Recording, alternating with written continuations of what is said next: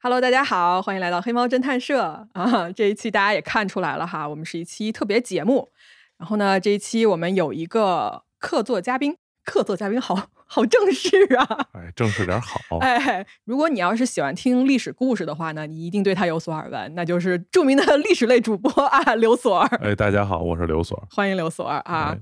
我这个我跟刘所聊了好长时间，我们就想着能不能在一块儿录一期节目。哎，我跟大家说，我跟刘所啊，就我们俩啊要一块儿录这节目有多么的不容易。对，我们约了几回，四回，嗯，差不多吧。差不多。呃，第一回是你阳了哎啊，第二回是我阳了。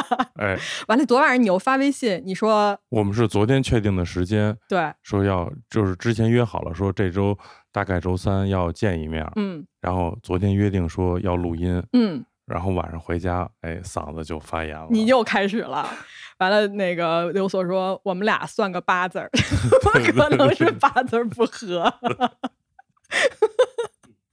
嗯，完了，我就说，我说不行，我说我下刀子，我今天都得过来把这对音录了。嗯今天我们都是契丹人，打死不割。你是啊不是想说，如果大家想知道我在说什么，就可以去听我的某一档节目？对对对，有 台。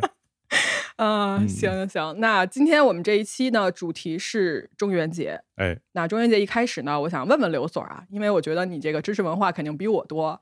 你能？像读过书的人是吧 对，呃，中元节我们大家就是都会聊嘛，每年的七月，对不对？叫鬼月，农历的七啊月十五农，历的七月十五就是七月半，对，鬼节这一哎天是。但是七月一整个月都叫鬼月吗？嗯，有这个说法，就是嗯其实我们展开了说一说这个中元节呀。嗯中元节的说法，其实可能是现在我们还过的传统节日里边儿名字最多的。哦，哎，它有好几个名字是吗？对，因为它有好几个来源，哈，哎说说，比如说刚才咪仔说的七月半，嗯这就是一个很传统的，嗯，或者说它最原始的说法。但是七月半不是农历的七月十五，为什么不是呢？是七月十四。啊，这有什么区别呀？哎，七月半，农历七月十四这天，嗯，是中国一个非常传统的历史悠久的节日。干什么呢？庆丰收。这它跟鬼没有关系，对不对？第二步，啊，祭祖。明白了，因为庆了丰收，大家要想，古代人不是像我们今天这个丰衣足食的这么一个状态。，是，嗯那我好不容易收了粮食了，我就要祭奠一下我的祖先。所以它跟鬼最早有渊源，是源自在祭祖这个环节。嗯，就像比如我们说的清明，清明是因为万物复苏了，春暖花开了，能出去玩儿了，那干嘛去呢？顺便看看祖宗。嗯，这七月半呢是，哎，我收了吃的了，我给祖宗祭一点儿。就中国人在各种各样的时节或者是重要的节点，一定会记得自己的祖上对啊。我们是这个观念很强的一个对民族，对对，所以这里要提到一个特殊的数字，嗯，就是七。所以我们为什么说它不是七月十五，而是七月十四？因为十四那天正好是两个七。就为什么会定到七月呢？就是七在《易经》里头认为叫反复其道，七月来复，天行也。啊，什么意思？就是我们知道中国古代，咱们说最简单的分阴和阳，那么天地间是有阴气和阳气的。古代人认为，当阳气消灭掉以后，用七天的时间可以复生。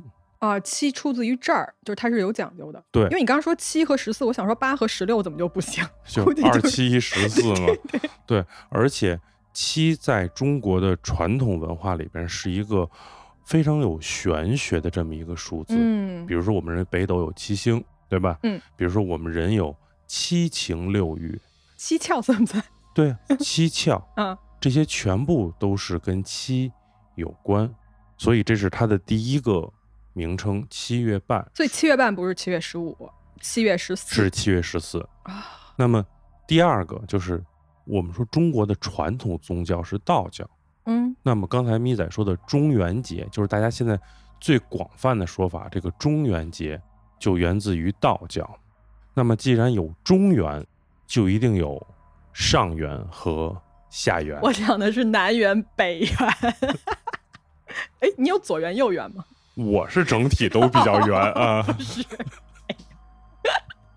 嗯嗯那么，这个道教认为呢，有三元嗯是分别由三个官来执掌，就是上元天官、嗯中原地官，下元水官，于是有了三个节，叫上元节、中元节和下元节。说实话，我就啊听说过中元节、上元上元节节有，对对，上元节听说过，但是下元节没人过吧？应该这么说，你过得最多的，而且你只过过的是上元节，嗯正月十五、嗯是，元我突宵然节，想起来了 对吧？嗯那么上元是干嘛？就是天官负责什么？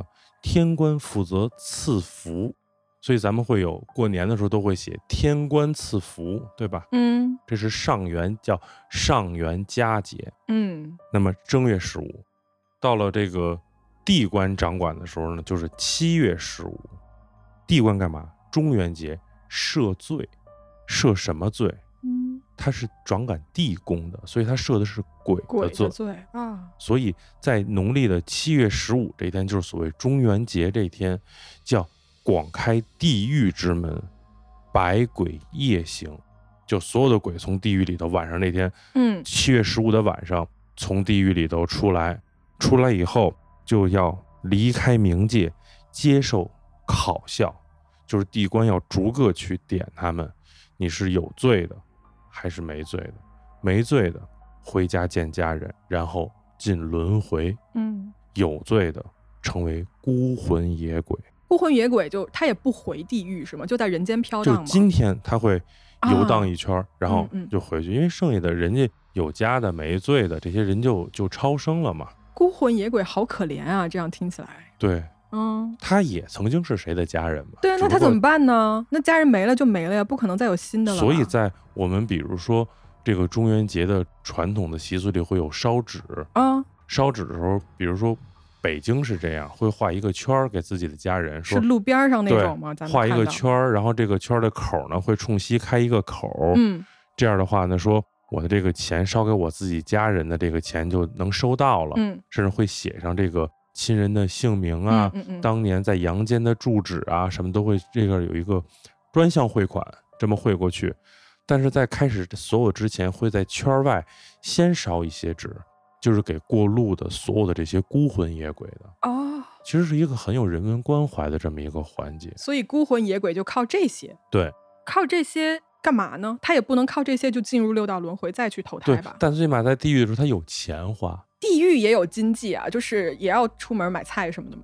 有钱能使鬼推磨 呀，哦， 对哦，在这儿呢。对吧？其实我们就是泛泛的去聊嘛，因为我们俩都不是专业研究这个地府啊是经济学的这么一个很深的一个学科嗯啊。嗯嗯嗯那么这个就是中元节，所以中元节的时候，道士会来祈福，就来超度所有的这个孤魂野鬼啊、亡魂呀、这些。嗯这个中元节是一个祈福的这么一个节日，这个也就是后来使中元节变成鬼节这个说法，乃至衍生出鬼月这个说法，嗯。就是通过中元节的这个来的。那照理说，他只有这一天出来，那为什么整个月都变成了鬼月呢？因为后面才会聊到佛教的时候，啊，中元节很有意思，它是一个各个宗教不断的演变、包容的一个过程。啊，这里我们再把下元节说一下。嗯嗯嗯，下元节是在什么时候呢？是农历的十月十五。下元节主要呢就是水官负责解厄运，内容还是祭祖。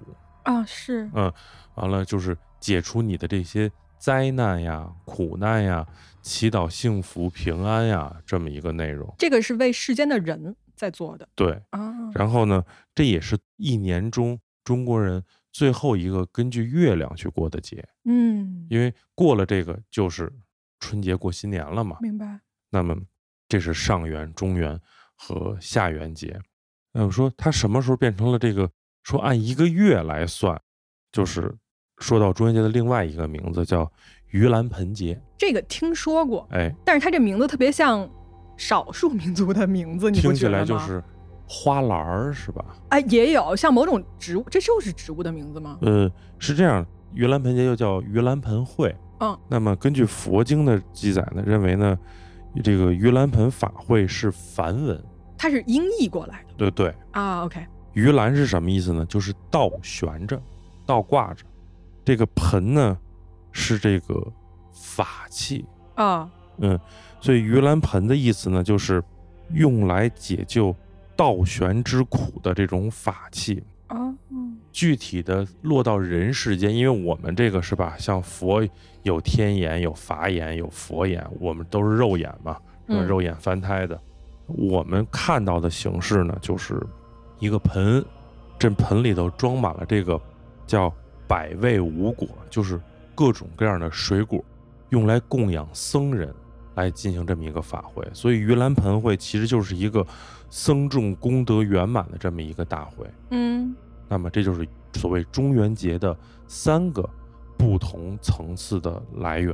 三个不同，嗯，三个不同的名字，对三个不同的来源，三个不同的故事对，啊。但是说的都是这一天，嗯，十四十五，十四晚上到十五白天的那一个夜里，对不对？对。啊，所以为什么会说回答你那个问题是鬼月？因为最早的时候，其实在佛教里头，这个月是叫欢喜月，因为你要供养僧众，嗯救苦救难是大欢喜。那么道教跟佛教这两个宗教在中国本土化的过程中不断的结合，嗯佛教也有它的本土化的成分在，道教也在吸收佛教的这个相关的内容，比如说观音菩萨，在道教里就叫做慈航真人嘛，嗯对吧？他会有不同的身份的转化，慢慢的再把中元节的故事跟欢喜月的结合，最后就变成了鬼月。啊。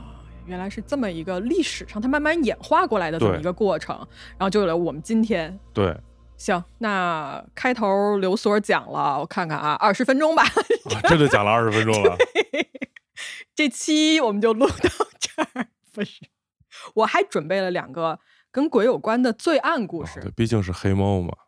我们刚才啊，节目一开始准备录的时候，我们俩就跟这儿说了说各自都有什么内容嘛，嗯，然后就发现我们俩内容吧就完全不搭。 哎，我就是罪案故事，我始终一直是罪案故事。然后嗯刘所呢，可能会你会跟大家说一些什么类对，型的？因为我本身是做北京历史文化研究的嘛，嗯可能我还是会给大家讲，在北京的城市发展变迁中，嗯嗯呃，留下了哪些这个灵异的事件呀，嗯或者说哪些今天我们还能去圣地巡礼的，嗯，如果你们敢， 敢绝对啊敢。对这些地名还是跟自己专业相关嘛。我觉得挺好的，就对大家各自说说各自擅长的事儿，哎，好不好？好啊，嗯求同存异，你想，我们节日都能是道教跟佛教的结合，可不？对吗？我们东西方结合这很正常，哦对，对主打混搭嘛。哎，那开始之前，我先问你一个问题哈，哎因为我今天讲的肯定是还是国外的罪案故事，你讲的呢是咱们传统的这个中国的故事，哎，你觉得中国的鬼跟外国的鬼有什么不一样？我觉得行走方式 不一样，靠飘是不是？ 我们还有一部分靠蹦，啊，是我们还吗？有僵尸那一个分布呢，啊，对吧？？就没有好好走路的鬼嘛，也有吧，剩下的就飘啊，就是飘，对，就是鬼在肯定是空不中会的走的。我不知道西方的鬼啊，因为对西方确实不了解，嗯，但是中国的鬼肯定是不会走的，因为中国人在下葬的时候会把腿拴上。哎古时候吧，现在没有这规矩吧？北京现在也是，他腿上会系一个带子哦，我不知道这个事情啊，哦，就是为了他不出来走路吗？就是防止诈尸嘛哎呦喂！啊。啊，开始了啊，我们这集已经 开始注入恐怖元素。我来的路上，因为我想问你这个问题，嗯，所以我自己又想了半天。我觉得外国的鬼，我想的是就是西方那边的嗯鬼哈，因为外国也包括什么日本什么啊，的，东我南觉得亚那种啊，对对对对那对就更邪了。嗯，对，我觉得西方的鬼，像什么吸血鬼、嗯，丧尸算吧，算什吧么，狼人，啊然后就这些鬼的技能点都特别强，啊就上来就嗷一口那种，嗯你不觉得吗？就攻击性很强。但我觉得这里得把鬼和妖分出来。哎呦，还要分这么细啊？对啊，就我觉得非人的这些东西都算，好不好？就今天就 不要分那么细了，刘总儿。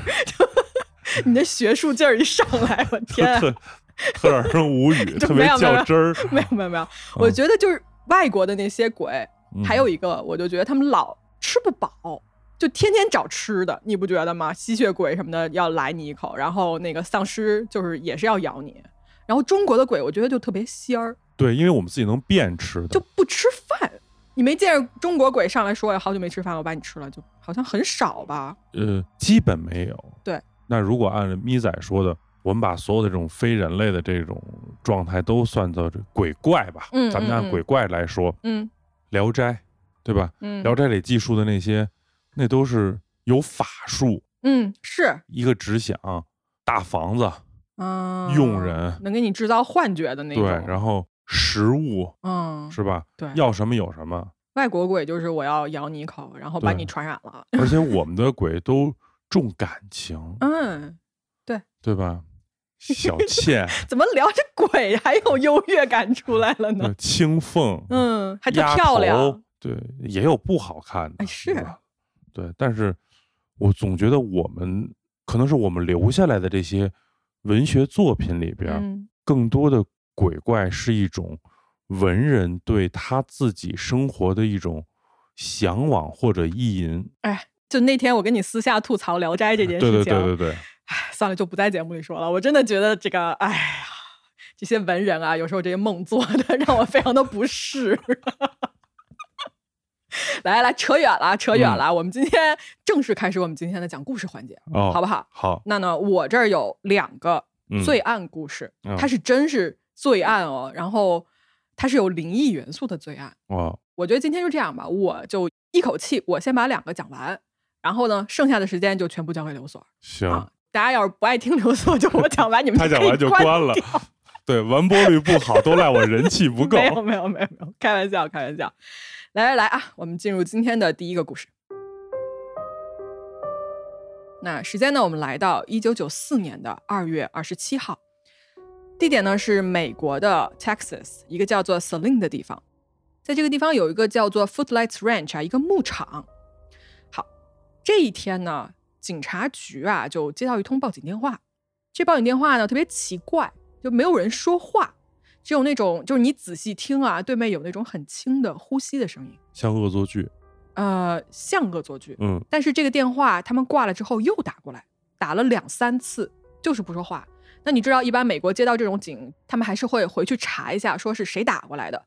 那一查呢，就查到了这个牧场的这么一个地址。那好，警察呢就开车到了这个牧场。进去之后啊，发现这个牧场中间就有一座房子，还有一个废弃的老房子，就外面看上去呢普普通通，没有任何异常，也没有说门打开了呀，或者有人倒在外面，什么都没有，就安安静静的。但一进去啊，就发现说这里面可不一般。感觉到了一种阴森恐怖的气氛。是我在给大家描述这个房子里面有什么之前啊，我先跟大家说一说啊，这个房子的主人叫做 Olivia Mabel。Olivia 呢，她其实之前是拥有一个很幸福的家庭的。她跟这个丈夫结婚之后啊，两人感情还不错，两个人想生很多孩子哈、就是他们的一个人生计划。所以他们就到这个牧场来，就买了这么一个大房子。因为当时的考虑就是觉得这种地方就适合这种大的家庭嘛，就生活什么的嘛，比如说这个草地啊或者小树林什么的，孩子可以在外面玩儿。所以呢，在这种情况下呢，他们的第一个儿子 Adam 就出生了。出生之后呢，他们就决定说，这个小孩儿长到七岁之前都不生二胎，就是要把全部的爱都给这个儿子。挺好的，嗯，我觉得挺好的。然特后别幸福，听对起来。对，就那一段时间，他们全家确实是一种其乐融融的状态，就生活非常的幸福。但是吧，这个日子呢，过到了一九九一年的三月十三号这一天。这一年呢，这个儿子啊是 Adam 他六岁的年纪，他一早呢就出去玩了，结果一直到晚上五点半左右还没有回家。然后这个时候父母就出去找嘛，因为以为这小男孩可能就是忘了啊，嗯或者怎么着贪玩儿对对对，玩儿太开心了没回来。最后呢，找着的时候啊，是在一个小池塘里面找到的。呃，听着就不太妙了。嗯，他这个时候已经脸朝下，然后浮在水上，哎，就是意外溺水身亡了。那这个儿子的意外身亡呢，对这个家庭来说是一个沉重的打击，特别是对这个母亲 Olivia，她整个人啊，从此之后就是一蹶不振了。夫妻关系在这件事情后面呢，也开始恶化，俩人就吵架呀，或者怎么样的，反正就最后这丈夫就搬出去了，夫妻俩人就分居。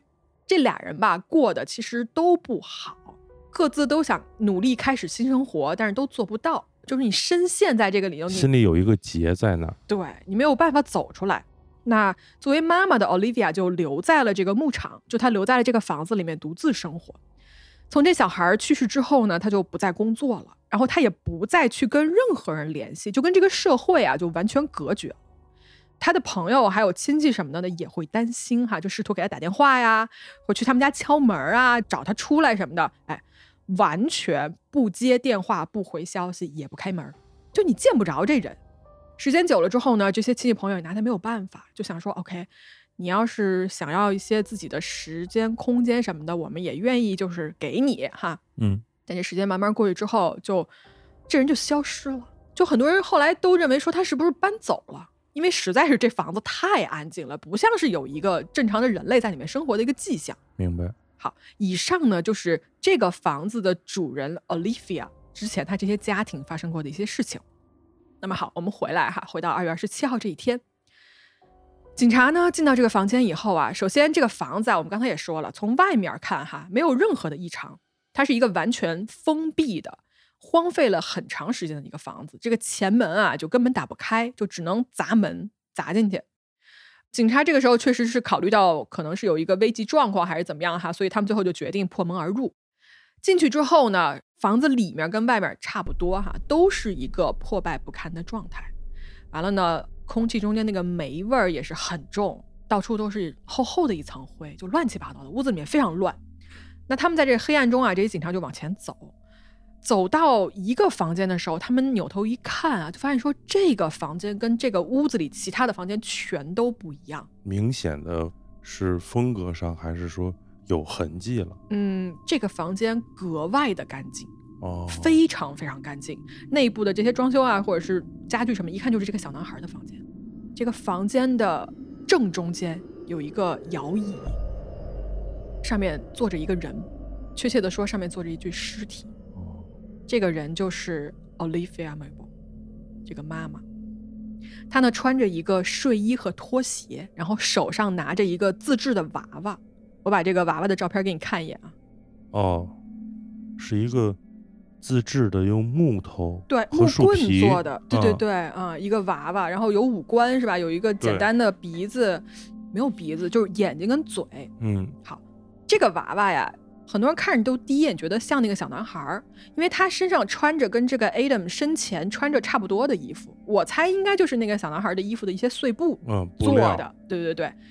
然后说回来，这个尸体啊，它其实应该是死了有一段时间了，就甚至有一点点那种风干的迹象哈。我不知道当地是不是可能气候比较干燥，还是怎么样，还是季节的问题。但是呢，警察这个时候回身一看，更恐怖的还在后面。这个摇椅的对面儿有一个类似于祭坛一样的东西。我给大家描述一下，这个祭坛是类似于一个平台，就是桌子还是什么嗯之类的东西啊。它正中间放的是这个小孩的照片，然后旁边围着就很乱哈，但是围着一些他生前的这些画儿、玩具，然后有些摆了蜡烛、鲜花儿，旁边还有一个放着小男孩骨灰的骨灰盒，然后上面还散落了很多这个妈妈给儿子手写的很多信。这个台子的下面贴着一些应该是藏文还是梵文的一些字符，嗯，我看不懂哈，但是我看网上有人翻译说这两个字儿好像是叫做创造或者是复活的意思。哦，啊，你要看一眼照片吗？我看一眼，藏文嗯。是藏文，然后呢，这个照片其实后来被人发到网上哈，有人看到这个照片啊，就说 Olivia 在做某种神秘的仪式，来创造一种或者是召唤一种叫做托帕的东西。托帕啊就我给大家解释一下，好像就中文翻译过来叫图尔帕还是叫什么哈、它是一个源自于藏传佛教的东西。它在古代呢是一种某种神秘主义，然后神智学以及这种超常现象的一个概念哈，听起来很学术化。来，它其实是指啊，就是一种通过精神力量所创造的物体或者存在。就托帕这个东西是有宿主的，它跟这个创造者的大脑里面进行一种心身的交流，或者是它可以控制这个创造它的人的身体。就一般会表现为这个人能有很强烈的幻觉，或者是这个托帕它会影响你的多种感官，或者你脑子里能听到它的声音。明白？就它会控制和操作它的宿主，嗯，有这么一种说法，或者说造成一定的影响。对，嗯，其实啊，就网上关于托帕这种东西，就是解释很多，但是呢，它真的很涉及这种宗教，包括心理学也在研究这个事情哈。就大家要是感兴趣的话，可以自己去查一查啊，T U L P A。来，我们说回来哈，这个验尸结果出来了之后呢，发现说 Olivia 这个人啊，其实已经死亡了将近两个月的时间了。但有一件事情很奇怪啊，就是在这个祭坛上面发现了一封手写的信，这个信上面很明显是 Olivia 的字迹，然后上面是那种斑斑泪迹哈、就可能一边写一边在哭，他是这么写的。我直接给大家翻译成中文，他说：“我的 Adam，对不起，真的对不起，我真不该让事情变成这样，我要走了，我不会让你留住我的，你这个邪恶的怪物，妈妈来接你了，Adam，我亲爱的 Adam，妈妈爱你。”就他认为他的孩子是邪恶的怪物，他说：“我不会让你，I won't let you keep me, you evil creature。是根据他的那个”可能是他召唤出来那个对东西是邪恶的，我不知道啊，我猜的哈。但这个信最诡异的是什么呢？就是它的右上角啊有一个日期，这个日期是一九九四年的二月二十七号。就大家如果还记得的话，在这个故事的最开始我说了，警察接到报警，破门而入的这一天就是二月二十七号。所以这个落款就没法解释，因为如果是 Olivia 自己写的话，首先他这人已经死了两个月了，还是说他死的时候就知道二月二十七号这一天警察会来？而且那个报警电话是谁的？，对，这个报警电话是谁打的？而且打了三次，每次都有很轻的呼吸的声音，而且他那个地址追踪回来就是在这个牧场的附近。这个祭坛、信还有这个玩偶的照片，我全都放在公众号，大家自己可以去看哈。根据啊，现场的警察说，首先屋里屋外没有发现任何迹象表明有人暴力闯入，啊，就没有人来过。他这个门窗啊都是紧闭的。另外呢，Olivia 的手机放在了另外一个房间里面，上面是布满灰尘的，没有人在用这个手机。那到底是谁打的电话？我还是想问这个问题。而且就是我们说的，他信中的那个所谓邪恶的生物，到底是指的谁啊？或者说他创造的那个叫做托帕的那个东西，跟这有什么关系？嗯，根据官方最后的定性啊，这个案子是一个意外事故，就他的死因是一个意外，就不是谋杀。但是呢，这个案子在二零零五年的时候，在网上引起了很大的关注，就有很多版本哈、猜测。就第一个版本是说，Olivia 这个人啊，是因为真的悲伤过度就疯了，然后死在了自己的屋子里面。但是呢，有人发现了他的尸体，于是就打了那个很奇怪就不说话的电话，就是为了要隐藏他自己的身份，但是又想让警察过来处理这件事儿。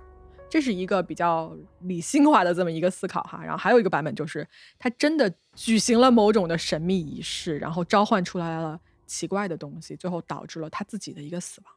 那很有可能打电话的也是那种很奇怪的东西，是他那个拖把。嗯，托法会打电话，哎，哎，这个房子呢，最后啊，就是没有人敢接手他们家这房子，因为每一个进入这个房子的人都感到不舒服嗯，啊。就这房子后来是空置了大概几十年的时间，然后他们家亲戚最后是请了一个驱魔师过来，想说你看一看有什么问题。根据这驱魔师他说啊，他说一进这个房子他就窒息，他原话是说：“我去过成百上千个地方，但是我从来没有在任何地方感受到过这样子的力量。”他说：“我无法呼吸，然后心脏就砰砰直跳。”他说：“我在这个房子里面能感觉到非常非常消极的力量，然后我能看到一个无力的、歇斯底里的、愤怒的小男孩儿。”所以这个案子呢，至今是一个未解之谜，我觉得最可怕的其实是后来驱魔师说的这些话。是吗？对，我觉得最可怕是看到那封信上的日期，怎么会那么精准？就在这一天。但是随着这个故事的发展，我们说为什么日期是精准的？嗯为什么会有人去打这个电话？因为嗯我可能不太相信会有路过的人，因为路过的人的动机是什么呢？嗯对吧？谁会去呢？无非是亲戚朋友。但看到这个情况的话，可能亲戚朋友会直接报警。所以我觉得路过的人看到这个可能性不大。嗯，如果这路过的是凶手呢？但如果是凶手的话，一定会找到他的作案的手法呀。嗯，是，所以就没法解释嘛。对这个案子就是大家会顺着这条线，是我们想是不是他召唤出来的那个叫托帕的那个嗯超现实的那个状态，嗯我们姑且管它叫状态，去造的这些事儿。但是驱魔师进去以后看到的是那个无助的小男孩儿，嗯为什么小男孩会无助和愤怒的，小男孩却留在这儿了？哦，我看到这儿，我的想法是那个托帕就是小男孩儿，就是这个妈妈其实因为过于思念她自己的儿子，她想嗯创造一个那个版本的儿子出来，但没想到那个版本创造出来以后是邪恶的，我是这么理解的。那小男孩为什么？比如说，我们按常理去设想，嗯这个孩子在玩的过程中不小心溺水，嗯然后他在在见到妈妈的时候，他一定是委屈的，嗯是害怕的，是需要被怜爱的。嗯可能故事就变成了妈妈陪着这个委屈的这个魂魄一直生活在这里。没错。妈妈变成一个像祥林嫂一样的一个人，嗯这是一个正常的。但为什么这个孩子，如果说这个拖把是这个小男孩的话，他的愤怒是基于什么？有可能他不是意外溺水身亡的，哎，哎，我觉得背后他父母的这个关系，为什么在这个情况下两个人会有这些的矛盾的产生？啊，你觉得是？哦父亲的搬走，我觉得，你觉得凶手是父亲吗？你觉得是他不爸杀的吗？我觉得是所有的这些问题是他恐怖的地方，就是他会给你啊开个特别多的这种幻想，明白。基于小男孩的愤怒，嗯而不是哀怨。嗯，我觉得这是我听完这个故事觉得最恐怖的那个点，啊他反而是愤怒的，背后到底是究竟发生了什么？你看，我们俩听同一个故事，感觉到的点完全不一样。对，东西方嗯差异嘛。我又不是西方人，什么鬼啊？来，其实大家听到这儿是不是觉得稍微有一点恐怖哈？但是呢，我跟大家说一声啊，这个故事是有拆解的版本的，就你们要是愿意的话呢，你们就去搜一下。记不记得去年我给大家说了一个叫做《Dear David》的故事哈？这个故事我前几天看了有一个预告片，就已经出电影了。嗯马上就要出电影了啊，非常好。呃，那这个故事呢，为了我们本集的气氛吧，我就不在这儿给大家拆解它了。如果你们感兴趣的话呢，去搜一下它的解释版本。你一搜这解释版本，这件事情就很好解释。好，就这样。好，来，我们来到今天的第二个故事哈。第二个故事呢，叫做《蓝头发的女人》。这个故事呢，跟上一个故事不一样哈。这个故事没有拆解，它是一嗯个真实发生的、至今都没有破解的谜案。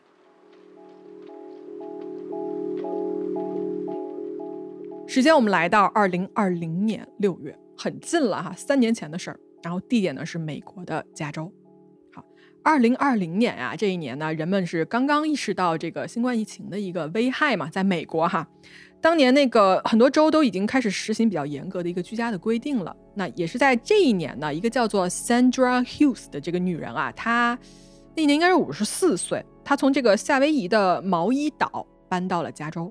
她的职业呢是一个会计，但是呢，除了日常的工作之外啊，Sandra 这个人对户外就野外生存这件事情特别感兴趣，然后她也很有经验哈，是达人，对，就嗯，他是一个狂热的户外运动爱好者。那你想啊，这种类型的人，疫情期间你就是居家什么的，他肯定是很难受的。他对大自然的渴望就每天都在折磨着他哈。所以呢，他最后就决定了，他说我要出门独自去露营和远足，就我要离开这个把我封闭在家里的这么一个现状。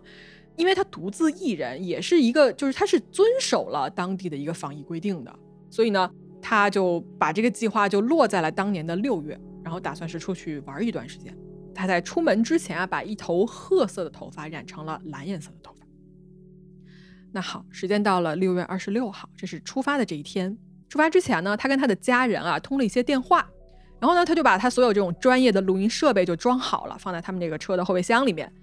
驱车大概一个多小时，就进入了这个美国的一个叫做塞拉利昂国家森林公园的地方。啊，风景很美哈，朋友们，这个地方就像明信片一样，你开进去之后，你就可以看到那种壮阔的森林啊，然后远处这种很壮观的山脉，包括你的车窗外面就在你旁边的这种绿草地呀、蜿蜒的河流等等等等的。那 Sandra 一个人啊，就开着车来到了这个森林公园里面呢，他找了一个他觉得还不错、还合适的地方，他就停了车，然后从后备箱里面把东西都拿出来，背上就开始徒步进入一个车可能没有办法开进去的一个类似于一个小路吧，找一个地方安营扎寨。但是他这一去就再也没有回来，没了消息，这人就失踪了。好，几天后啊，确切的来说呢，是一周以后，一群徒步旅行者呢，也是来到了这个地方。首先，他们看到啊，就前方不远处有一些帐篷和营地，哎，就很开心嘛，想说哟，本来我们已经可能好几公里没见到人了哈， 突然看到有人类的痕迹，就很开心，想过去就聊个天啊，打声招呼什么的。然后他们就走过去，走过去一看吧，就马上发现不对劲，什么呢？一片狼藉，就这东西啊散落了一地。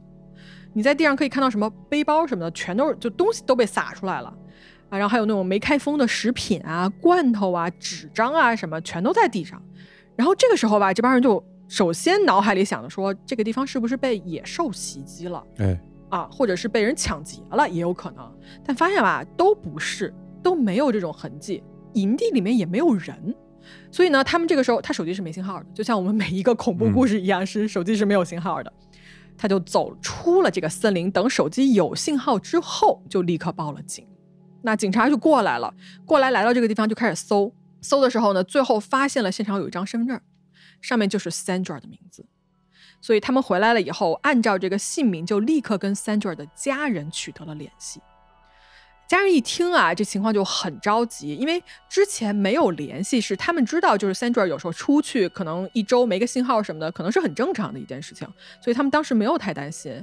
但是警察一回来说啊，这营地乱成这样，然后人不见了，那肯定是不正常的，因为他的家人就说 Sandra 是一个环保意识特别强的人，然后他是一个。井井有条的人，他不会把东西乱七八糟扔在那儿，然后就不管就走。所以一定是出事儿了。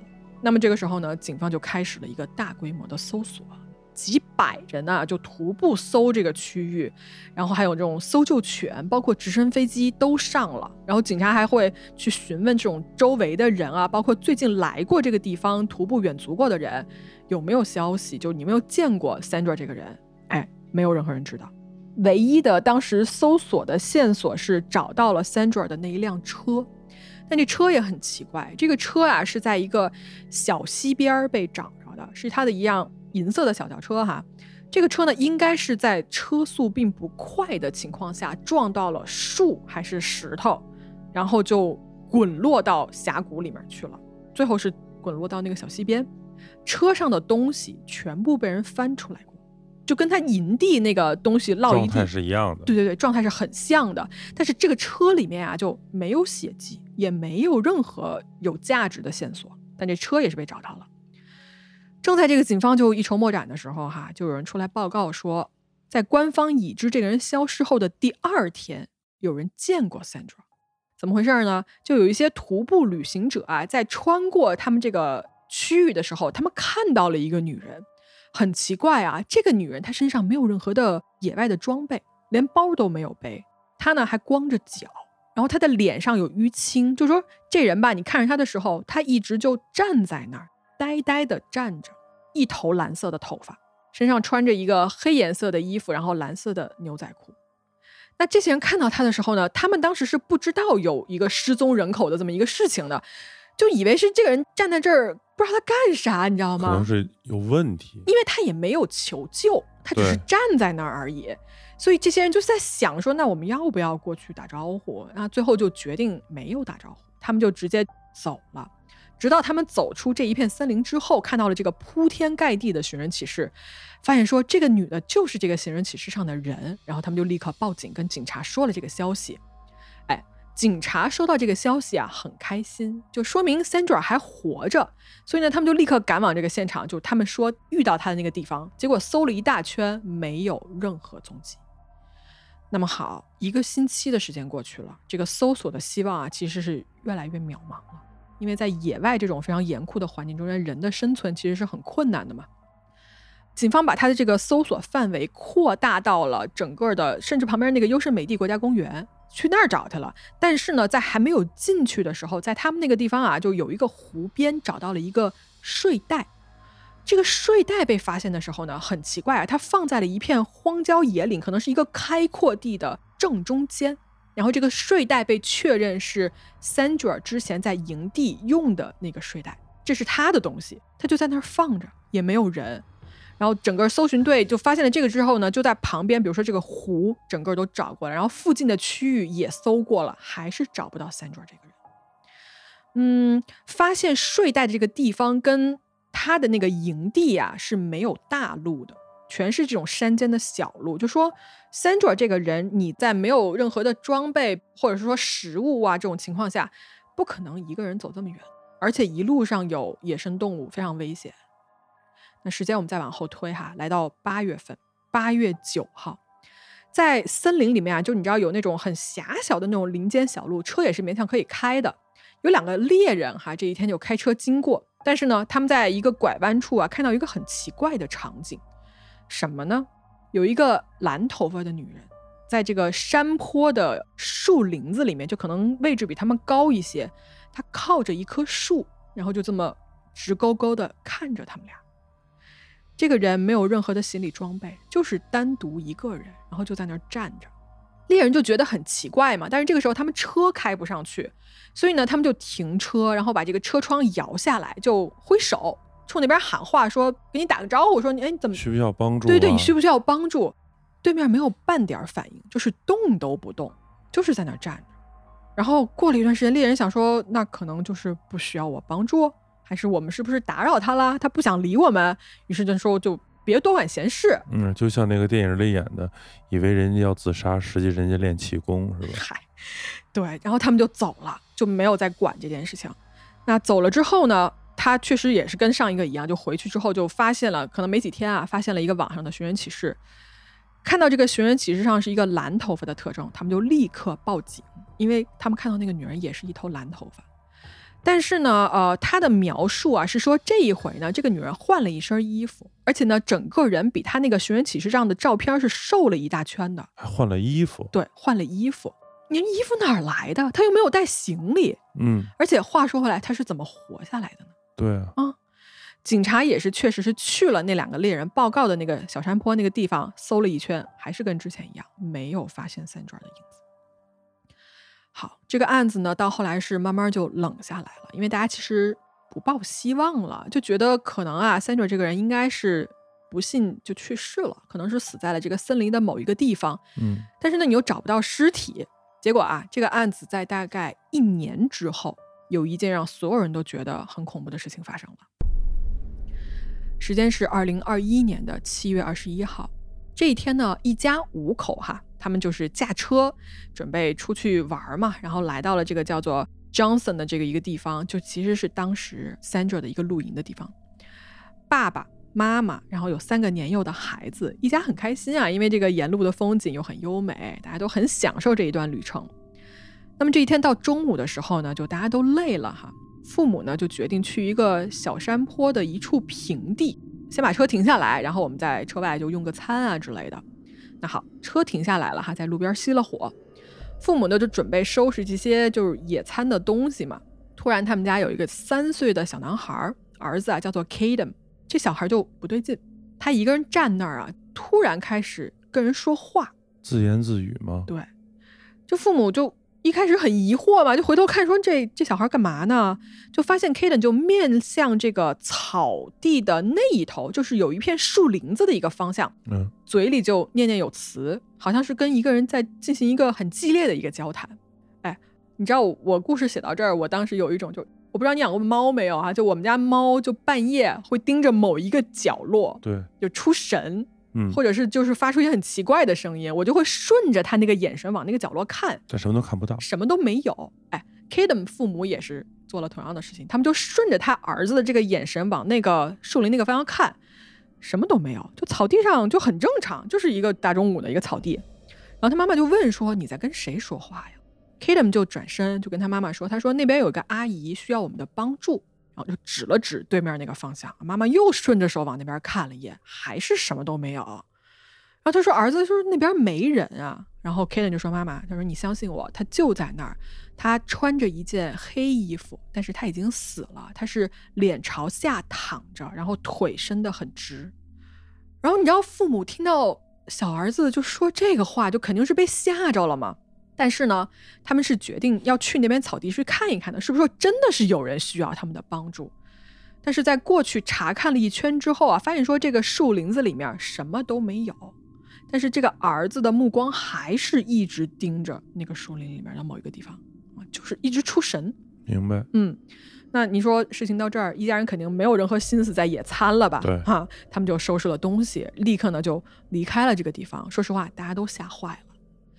回来之后呢，他的妈妈在网上写下了这段经历，就分享出来。结果呢就火了，就好多人都在那儿评价什么的。结果这一段呢就被当地的警察上网冲浪的时候就看见了。这警察呢看到这一段之后就过来找了他们这家人，就见了一面。根据啊这个三岁小孩儿 Kadem 的描述呢，这个树林子里面的女人是穿着一个黑色的 T 恤，一个蓝色的牛仔裤，然后是一头蓝色的头发。你记不记得这是第一次看到？第一次对，中间蓝换色了牛衣仔服裤，，黑色的 T 恤衫，对，然后第三次看到的时候又换回了这一身嗯衣服。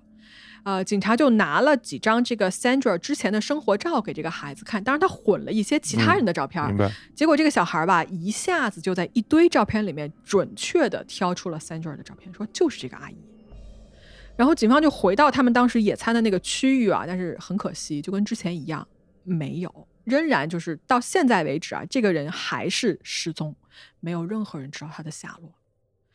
嗯，尽管我觉得啊，就 Sandra 是一个拥有着很好的野外生存经验的这么一个户外爱好者，但是你要说他还活着，我几乎觉得那是不可能的。可能性不大。对，就他的失踪呢，至今是一个谜。但是他的家人还是没有放弃，就是还在努力的要寻找他的下落。在当地这个警察局的官方网站上，哈，还放着一个提供相关线索的一个联系电话。所以 Sandra 这个人到底在哪儿，目前没有人能说明白。而且那三次被人看到的情形，到底是怎么回事儿，也没有人能说清楚。但其实这三次被看到，他只跟那个小男孩产生了交流和求助。对对，所以这个就跟我们中国的这个传统的观念里头认为，小孩子的眼睛嗯是看得更多的，嗯，对吧？我们小时候都会有这种受过这样的这个教育。啊你有过？这样的经历吗？我有过。我我可能从小就比较的 刚烈， 对，啊嗯，我没有过。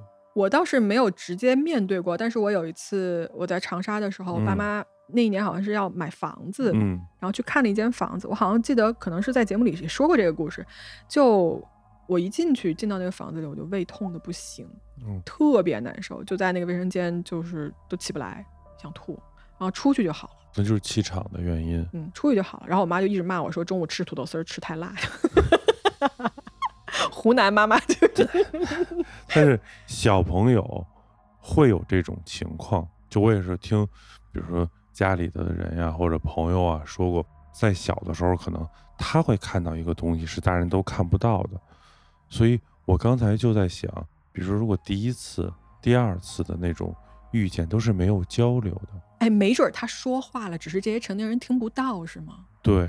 我们做听力测试的时候，啊，就我到知了那道个一个那个音频的时是候，是我是们已经听不到了，没错儿，对吧？但可能小孩子是可以听到的。嗯，有可能。但这个故事实在是，怎么我就在想啊，就是还是得染头发，啊？ 好认是吧？对，嗯啊在这儿呢。 因为全程全过程都是那个那个蓝头发，对对，对吧？他有一个警方的那个就是寻人启事，我到时候也可以贴出来。他就是有一个他正常发色的，有一个是染蓝头发的，确实很好认。但真的很可怕，嗯，而且朋友们，这个案子没有拆解，它是一个真实发生的案子。而且他的车是一个特别可怕的一件事儿，嗯，就是那个车翻了以后要有血迹啊，就正常我们看了这么多交通事故的这个报道啊，或者嗯电影啊，车咱们先不去是探讨他在什么状态下把这车以不快的速度撞到了那个石头或者树，嗯，导致他翻车，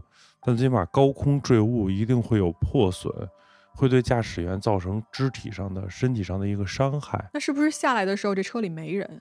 那就是谁把是车以那样的状态翻下去？对呀、他为什么要这么做呢？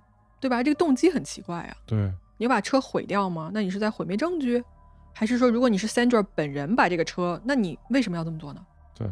而且为什么睡袋会在一个更远的地哎方、，对，空旷的中央？嗯，如果这是一个被人谋杀的案子，那他偷袭了这个营地，把人抓走了，把东西撒了一地，然后把车辆也用某种办法让它滚下去，我觉得车辆首先就多此一举，就没有这个必要，对，对吧？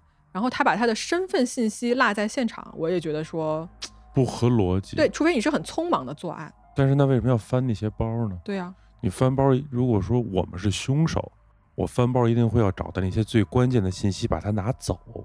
我一定要带走一些东西才会去翻。嗯，如果什么都不想带走，我就不碰这个东西。对，要带走的最关键的一定是身份信息，嗯，对吧？现在网上不有一个图吗？杀过人的朋友都知道，分尸是最难的， 哎呀，嗯对吧？嗯，但是都没有。是，就他的动机很难从这里面，因为你要看你能看到什么，你去往回反推他的动机嘛。但我觉得图财不像图人，你又犯了致命的错误。那如果是三准自己自导自演的这一幕，那就更是一个谜了。对，如果自导自演的话，那你的目的是希望被人找到吗？如果你是想，比如说我厌恶了这个世界，我不知道这能不能说，比如说我真的就是厌恶这个世界了，我想在嗯最后我生命的告别的时候跟大家开一个玩笑，嗯那你会把这个恶作剧设计到给大家留一些线索，就是你们最后会找到我，然后我会在一个地方嗯以至于我对你们的，无论是我什么态度的一种表述，但也都没有。而且他为什么脸上会有淤青？有没有可能这就是一个人间消失计划？我现在开脑洞了啊，嗯就比如说，这真的就像你刚才说的，它是设计的一场局，就是我要给你们所有人开一个恶作剧，然后这些就是散落一地的东西，就车全是我计划好的，然后我在某一个地方埋了一个工具包或者埋了一个生存包，啊，然后我就定好，我知道，比如说我在这儿能能遇到人，我就在树林子里站着，让你们看见我。但那小孩儿又是怎么回事儿呢？因为如果是小孩儿能看见他的话，那大人也在跟小孩儿同一个地方啊，为什么小孩能听他而说且话呢？如果是说话的话，肯定是正常人都能，他只能发出成人能听到的音频。对，呀，就还是没法解释。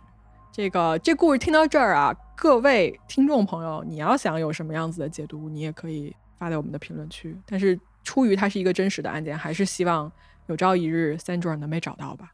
对，嗯希望他真的只是个恶作剧。嗯，是。嗯，行，我这一趴到这儿结束，来 哎，刘所儿你的时间了， 好，那开始我的。来，哎，大家换一换那个心情啊， 就外国的这边已经讲完了，来我们中国传统的了，啊，呃那个传统艺术的，嗯，就是之前咪仔给布置这个作业的时候哎呢，呀，虽说我这人录节目的时候经常会这个说错话，有吗？对，经常说错哦。啊，有台的节目 那我们今天就一刀不剪，全给你放出来。好嘞，好，但是我这个研究事物的态度还是严谨的，嗯，是是是，对吧？然后我就给咪仔发了一个我手里头这个民国时候灵异故事的这么一个小说的这个故事集，，朋友们，他给我发的是一个文言文版本对哎，就我这个文化水平吧，是真的就不太行。后来我发现这个其实没意思哦，因为绝大多数的灵异故事其实并不出奇。嗯，就他有个套路，是不是？对后来我就想，那毕竟是黑猫嘛，啊，黑猫还是要有黑猫的特点嘛。什么呢？您这都讲平时的杀人放火是吧？嗯？嗯，我来续个后，续来那我。们来说说这个杀人放火以后的事儿。杀人放火以后的事儿哎，啊。来，您说，他得绳之以法吧？哎，对，嗯那是，绳之以法，我们就得把他关起来吧。嗯，聊聊北京的监狱，现在的监狱还是古代的监狱？从清朝开始哦，到民国，到解放，监狱里面有很多鬼故事吗？它不是鬼故事，嗯嗯是这个地方就有一些很邪的事儿。啊，我明白你意思了，哎，可以可以比，如刚才你的那两个故事里头呢，嗯一个是祭坛图嗯，片的，对，一个是蓝头发，没错，对吧？嗯你用了两个这种图像，我下面这两个故事呢，或者说这两个讲述吧，嗯，是两个声音。声音啊，哎，你是有录音，我们要一起来听一听吗？，啊，那我要啊听到这个录音的话 你可能就不在这儿了，是 吗？各位听众朋友们，这都是我的啊。是这样啊，北京的这个从清代开始啊，叫京师监狱啊，嗯在什么地方呢？在现在南二环右安门桥北，就右安门的这个城门内，哦，在现在那叫儿右安门内大街。哎，那个地方老百姓俗称啊，说那个楼呢叫王八楼，因为它是这个像个龟一样，各个这个岗楼啊这个位置，嗯，现在那个地方是一个很不错的一个楼盘，因为这个监狱已经被拆了呃，啊，我们不点这个楼盘的名字，卖的还挺贵是 吧？哎，挺贵的啊，是 啊，当年住进去不贵呀，不能这么说。啊，嗯，这个地方清朝当过监狱，哦、民国的时候当过监狱，嗯，日本时期当过监狱，买那个楼盘的人知道这个地方的历史吗？呃，知道啊，应该是知道的。知道啊，哦，因为为你现在去的话，北京市监狱管理局还在那儿，北京市监狱管理局的医院还在那儿。走到那个地方的时候，还能看到当时残留的一个这个岗哨啊，还在那儿。都留着，现在已经是文物了，是不是？没有没有，这个没认成文物，因为它啊只是留了一部分的这个现代建筑嘛。因为它是从清一直延续到了八十年代，一直都用这个监狱。哎，那你刚才说那邪门的事儿啊，嗯是现在还有吗？还是以前？对啊，现在还有啊！对，来来来，快说哎快说， 我就就想听是这个。我们聊城市的发展，嗯说一个地方啊，它有了这么一个主要的功能性建筑的时候，它不是单一的，啊，它周边会有跟它有关的好多的场所嗯和地名，嗯嗯嗯对吧？比如说这个国子监边上就有什么观书房胡同，就是它一定是有相关的。明白。那这个地方的地名儿嗯 听起来就特别的，现在流行语就很行，啊，那个刑是吧？刑法的刑。对好比如说，在这个监狱的这个遗址，有一条东西穿的大马路，嗯，这条马路叫什么呢？叫自新路，哪个字哪个心？悔过自新哦。哦，就这个字心啊。哎，这个名字是新中国成立之后取的吗？还是之前就有？新中国以后，哦，我对我是没什么印象啊，我可能没去过这些就在陶然亭北门儿，哦，从陶然亭北门出来，一直往西，嗯这条马路叫自新路。嗯那么从自新路一直往西，快到这个监狱北门的位置，有一个地名儿，这个地名儿叫半步桥。半步桥，哎，为什么半步？有的人说，是不是因为你这个桥特别的短，走半步就过去了？那如果走半步，那就不是河了，对吧？那就是一水沟，它一定是一个人要正常走过去的一定宽度才会有桥，对啊，对吧？那为什么这个桥叫半步桥呢？嗯，因为在这个桥上走的人只能走半步，那还有半步是悬在空中吗？不是，是他的脚只迈得开半步，因为被绳子绑上了吗？因为他脚上有铁镣。哦，在这儿啊，嗯，所以这个桥上走的人都是砸了镣子的重刑犯。那么过了半步桥，再往南走有一条街叫里仁街，哪个里哪个人？现在写是里外的里，嗯仁义的仁。嗯，这有什么说法吗？原来就是放死犯、死死囚的尸体的地方啊，整理人的地方，理人街。这个监狱里死了的尸首放哪儿啊？就放在哪儿，理人街。哎，我一直有个疑问啊，嗯就是古代被处决的这些人、嗯这些犯人，他们的尸首是还是会直接拉去埋吧？为什么要去放在一个地方要整理它？他有这个执行死刑的，还有这个在里头自然死亡的，嗯，或者意外死亡的。嗯嗯嗯，我们一会儿会讲执行死刑的过程。这么重口味啊，对今天。我们今天要把他们绳之以法嘛。啊啊啊！对吧？里仁街，所以这些地名儿都是跟这个监狱是有关系的。明白了。那么我们再来说回来，嗯，在这一片儿会有什么声音呢？你让我猜一下啊你。猜猜？首先，那个桥上是不是会有铁链的声音？ 哎，对吧？嗯，那个李仁，这人都死了，能有什么声音呢？就是料子的声音。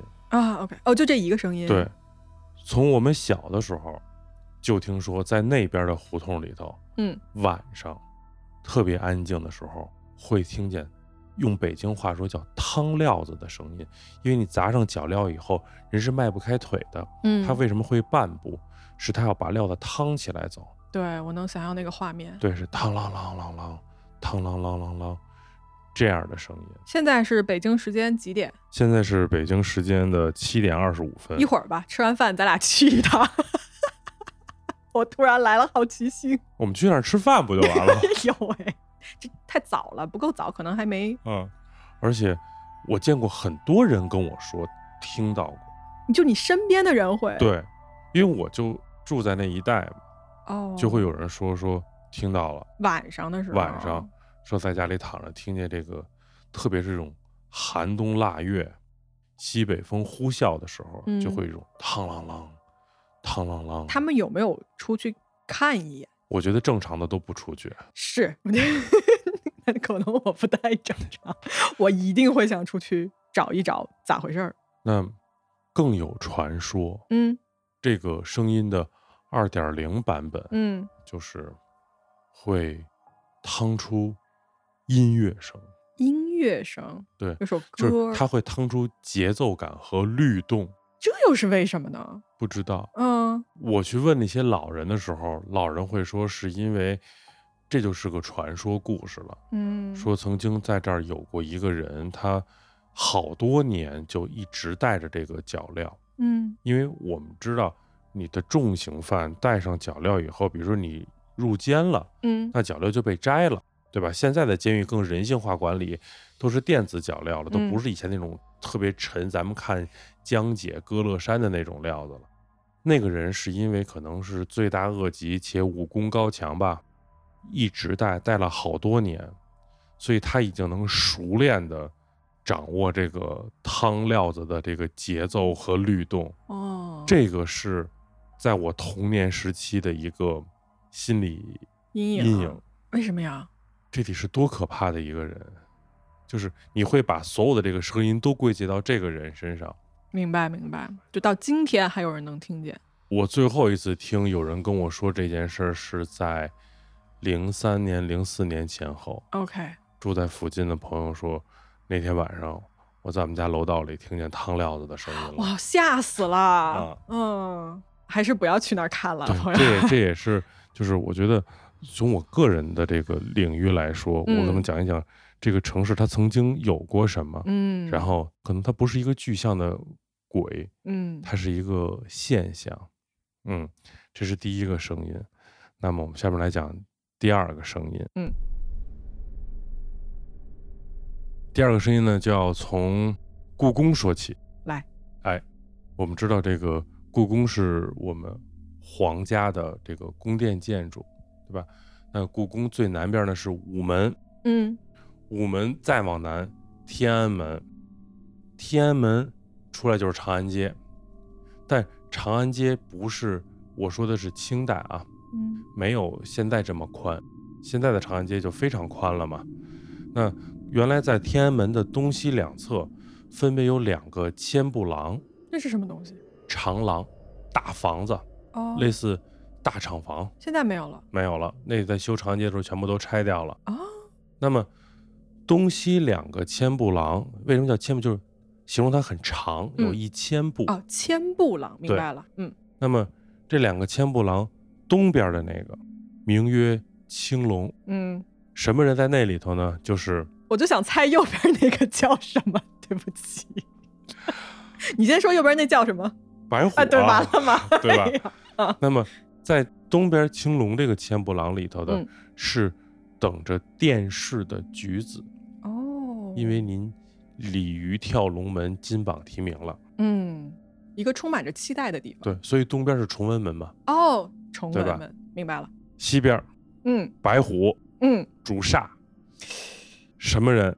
不知道、啊，就是这些秋侯问斩要去执行死刑的死囚。啊，一条绝望的路是吧？对，在这里头，夜明正身，押赴刑场，嗯就像现在要在这个最高法院，然后夜明正身，立即执行押赴刑场，其实是一样的。嗯嗯那他要走的路线呢，就是从天安门往西到西单，嗯，对吧？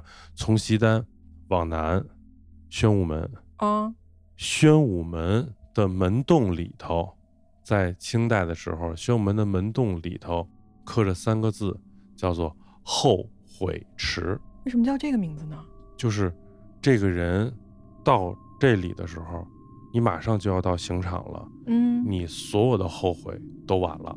不是，我以为啊，它叫后悔嗯池，是给你一丝希望，就是你还能后悔一下。是迟到的迟哦，，迟到的迟，我一池子的池，就是你因为往，许 愿池是吧？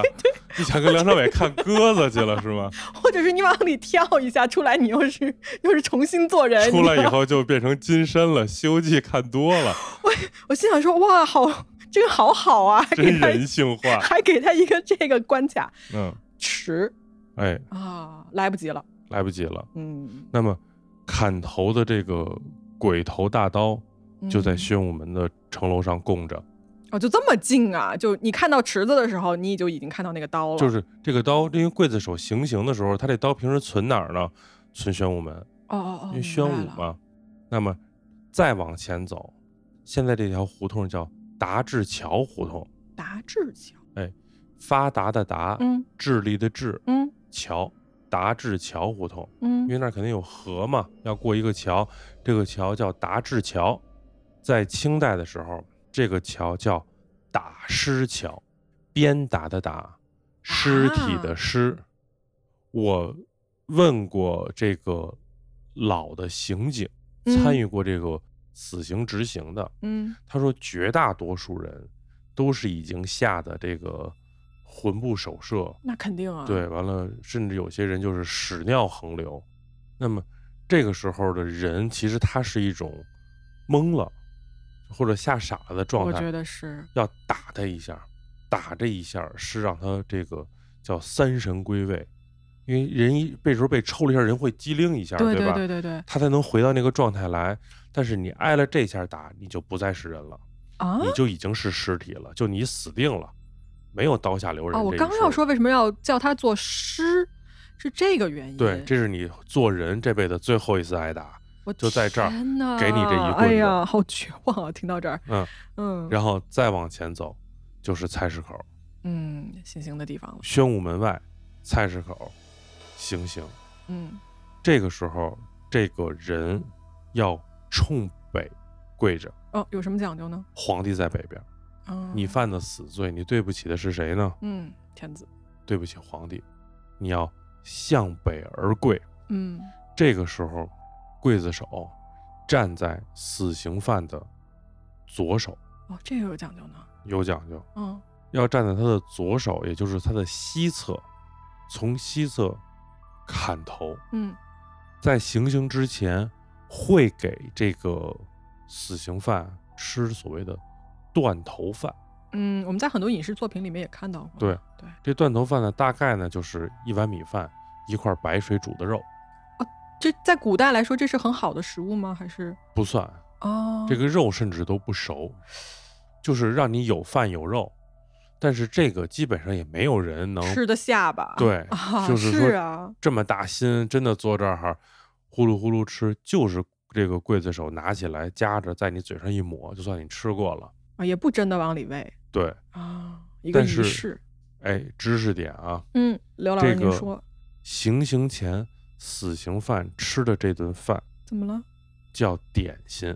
等一下啊，嗯，点心在北京，在那个年代好不好？哎，它是单指这一样东西。对，，那老百姓平常吃的那东西不叫点心不叫。啊，点心原来是清代的时候，我们吃的就今天所谓的这些点心这些东西，统称为饽饽。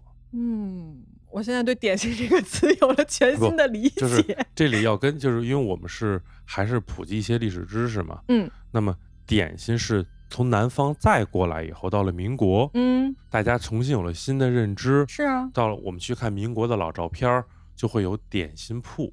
对，那这是些都好是吃的东西啊。对大家这个词的概念发生了变化。对，但是在清代的时候，点心北京特指就是断头的那顿饭。我的妈呀！人的观念是在不断的变的，嗯嗯嗯，大家就是北京人今天早已经接受了我去买点心这件事儿，嗯但就是我们日常出现频率很高的一个对词儿，但是在当时是特指谁都不想吃这口。对，当时咱们说的点心，那个时候的人叫饽饽。哎，那当时的那个点心这两个字有什么讲究吗？嗯，有老师讲啊，说为什么叫点心呢？就是拿起来点一下，就在你嘴上点这么一下。嗯吃完这个以后，准备砍头。嗯刚才说他要站在他的左手，是，也就是西侧。为什么呢？因为在菜市口的东方，嗯，就是他往东，第一个胡同叫铁门胡同，大的地名儿叫虎坊桥。这个我知道。哎，虎坊桥你知道吧？嗯菜市口在虎坊桥的西边儿。嗯那如果这个刽子手砍头的时候从西往东下刀的话，嗯，人头是从西往东滚的。哎，我从来没有想过这个问题，哎就是它落地的时候是怎么去滚的？这对个因为刽子手的刀是从西向东嗯这样砍下去，对对吧？它是斜着这么砍。斜着砍，对，他挥刀的时候，他是斜着砍，嗯，斜着砍的话，人头就会顺着刀的方向滚出去明。白，嗯那么这个人的人头就冲虎口方向滚了。嗯，这是设计好的，对，明白了，那么为什么会有铁门胡同呢？就是你屈死的亡魂也好，或者说你罪有应得的这个亡魂也好，嗯你的魂魄归铁门了，挡住你。它的北边是铁门胡同嘛，嗯第一个，你的魂魄，你冤与不冤，你是不是孤魂野鬼？你的魂不能往北走，因为北边是皇城，嗯。你的魂就拦在这儿了。你刚刚说归铁门是他进去那个铁门，还是被挡在了铁门外铁面？门外就是负责挡你魂魄的这个地方，但他挡铁的门是东边儿啊，那就说东路行不通，我能不能其他三个方向再再溜一不圈儿？原来的菜市口是一个小的十字路口，不是今天这种这么大的十字路口。嗯那他砍头的那个位置的东北角嗯是铁门胡同。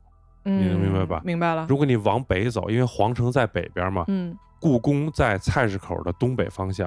啊，就是正好是那个对方你往向。东北走，第一条胡同叫铁门胡同，嗯嗯，这铁门就挡你的冤魂，哦明白就了挡你的这个魂魄。那就是算好了这个方向，对你别去。对，那么人头往东滚，就你的这个尸体入虎口。这个时候就有一个行业，服务业，嗯，砍了头以后要留全尸，对吧？有这么一个说法。那怎么能留全尸？就是人下葬了以后，刚才我们不是说这些死刑犯他最后尸体怎么处理吗？嗯就是家属要把尸体认回来呀，认回来以后还要下葬要埋呀，嗯，那怎么办呢？就要把他的这个人头跟身体缝上，嗯，对吧？就入殓师当时的那太高级了。啊过去什么行业的人做这个呢？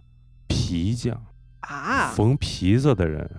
啊，能理解，我能我理解吧对，那么这个皮匠他一定在最有生意的地儿摆摊儿，他才能有活儿干。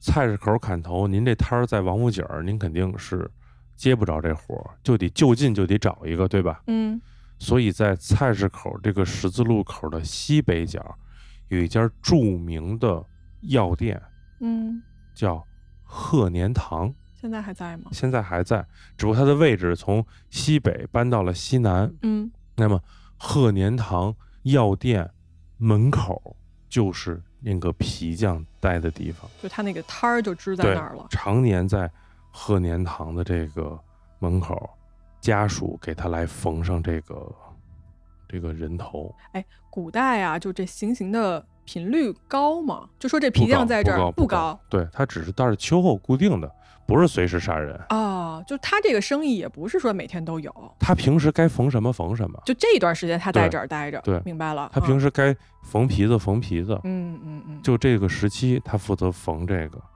那么鹤年堂门口有一个大铁算盘挂在外边，嗯，一旦菜市口行刑的时候，伙计站在外边摇这个铁算盘，为什么？这个算盘是钱嘛，对吧？哦打算、嗯盘是钱入账了，你才打算盘嘛嗯，是，就用这个声音来买通这些亡魂，你别来找我们的事儿。我们家在这儿，从明朝就在这儿。嗯，我这店在这儿的时候，这儿还不是刑场呢。现在皇上把这儿辟成刑场了， 嗯，我正常做买卖，你别找我。撇清楚关系，对，嗯，我给您打打算盘，送点买路钱，您的亡魂别上这儿来。嗯那么我们就要说到那个声音了。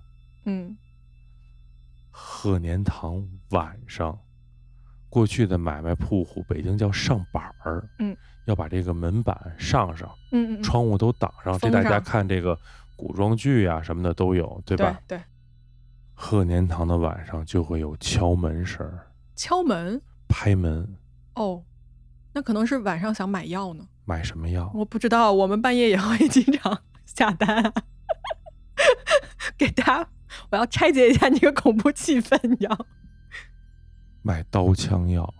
啊，哎呀，好恐怖啊！大半夜的，嗯，，对，鹤年堂晚上就会有亡魂拍门、买刀枪药。这个亡魂头还在吗？他头在与不在，他已经是灵魂了。啊，嗯他的灵魂会觉得我疼，我流血。我们说的这个是当时有新闻呀、有这个故事这个记载的。因为正常药店夜里头有人来拍门也正常，不是今天才有二十四小时药房，对是吧？啊，伙计就问说：“您有什么事儿啊？”他有值班的小伙计啊，哦，他还真答应啊，啊，也对，也对，该对答吧？你应，正常对对对那人人家说我家里人病了，我现在赶紧要抓对哎呀服药对什么的，是是是，嗯，我疼，我要买刀枪药。万一人家就是晚上跟人家斗殴，然后动刀那 具，也挺可怕的。然后就满城买不着药，以为他是鬼。特别是鹤年堂，所以鹤年堂夜里头，这就叫鬼拍门，这是一个可怕的声音。那么我们再把这个拆解一下，嗯，就产生了北京过去骂人的一句话，嗯，来了，说大家来了，精神可以学骂人的话了。比如说你走大街上被人突然间冒失鬼撞了一下，嗯比如大家会说你是着急奔丧去吗？你跑那么快干嘛？对吧？啊，那北京话就是你着急上鹤年堂买刀枪药去。啊哎，说实话啊，我要哦在北京路上别人这么说，我都听不出来他在骂我。 吃了没文化的亏是可能大家吗？会问限量的是吧？我说是不是用三十摇分号钟啊？骑手送达给我？这个确实是北京城这么多年来的传说嗯故事，嗯鹤年堂的刀枪药。啊嗯，因为我觉得吧，就是可能大家会想到我们会不会讲一些特别虚幻的，嗯，比如走到前面儿，就咱俩分享那本书里也有嘛，谁谁谁晚上喝完酒回来，呃，路过看前面一大姐，啊，大姐后背一头头发，嗯然后呢，大姐一扭头，前面还是一头头发，对吧？你看这个故事，我们小时候就讲，你发现一百多年前的人也是这样的故事。其实我们可能还是根据我们自己自身的这个相关的领域，会讲一些不完全是虚构出来的东西。我觉得它是有实际的这个根源在的。对，就我们今天我们俩讲的这两个故事里面，这四个故事里面啊，嗯都有亦真亦幻的地方，对对不对？对，而且就是听刘所讲故事，还有一点好是什么呢？就是学文化。哎，就现在路上有人这么骂我，我就要骂回去。哎，有没有别的话可以回应他这句话呀？ 哎我我咱又咱一会儿关了麦再说。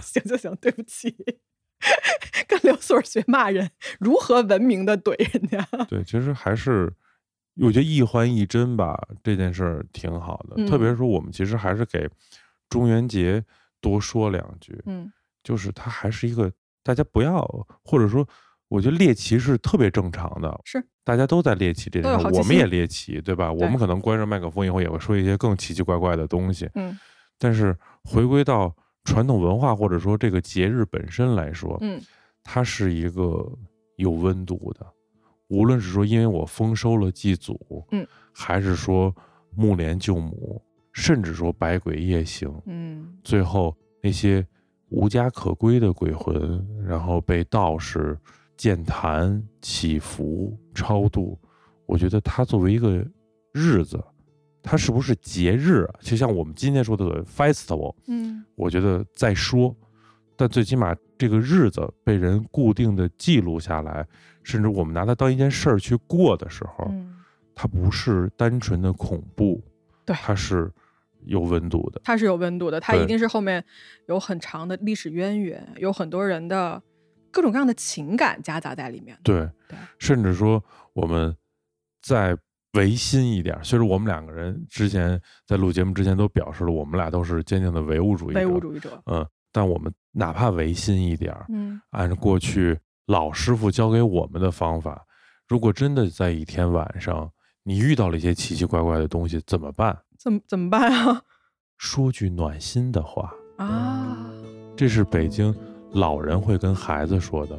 遇到奇奇怪怪的时候，嗯两个方法，嗯大家自行选择，一个是骂，嗯你骂的多脏都可以；嗯，另外一个说句好听的话，比如说呢，你冷不冷？其实就是恭喜发财，恭喜发财可以说，就哪怕对那万一人家是孤魂野鬼，赚不到钱，然后你不就他只是要一句祝福。啊？我觉得可能他彻底违心了啊。嗯，为什么会有孤魂野鬼？可能是他心里还有什么没放下。就是，也许你的一句话是最后他在人世间感到的那一点温暖呢，妈呀，我给就他一点温暖我祝他想开点儿，行不行？都行。可以对，啊。我觉得其实就是对所有的人都给予一点温暖。哎，我突然一下就有了勇气，就嗯看到鬼的时候，我觉得倒真不用害怕了。对嗯，其实不用怕，我们作为唯物主义者，不怕是一回事儿。嗯，对吧？就像咱俩刚开始录节目之前说的，“可怜无定河边骨，犹是春闺梦里人。”你多怕他，也有人想他呗。我们这个节目的价值啊，就专靠刘所来给我们 上。拉我上来了吧？ 单靠我是拔不了这么高的。哎，好，说的我自己都感动了。哎，我也是，不嗯过我觉得确实说的很好，啊，嗯，确实说的不错。行，然后我不知道大家听完这一集觉得感觉怎么样哈？啊反正我跟刘所都是在各自的领域，我们尽 力了。对，然后就祝大家中元节快乐啊！嗯路上遇到奇怪的事情不要害怕，嗯，祝大家都温暖，祝所有的人和所有的除人之外嗯都温暖。都温暖。嗯，嗯，好好吧，那我们这集就录到这儿喽，拜拜。拜拜各位。嗯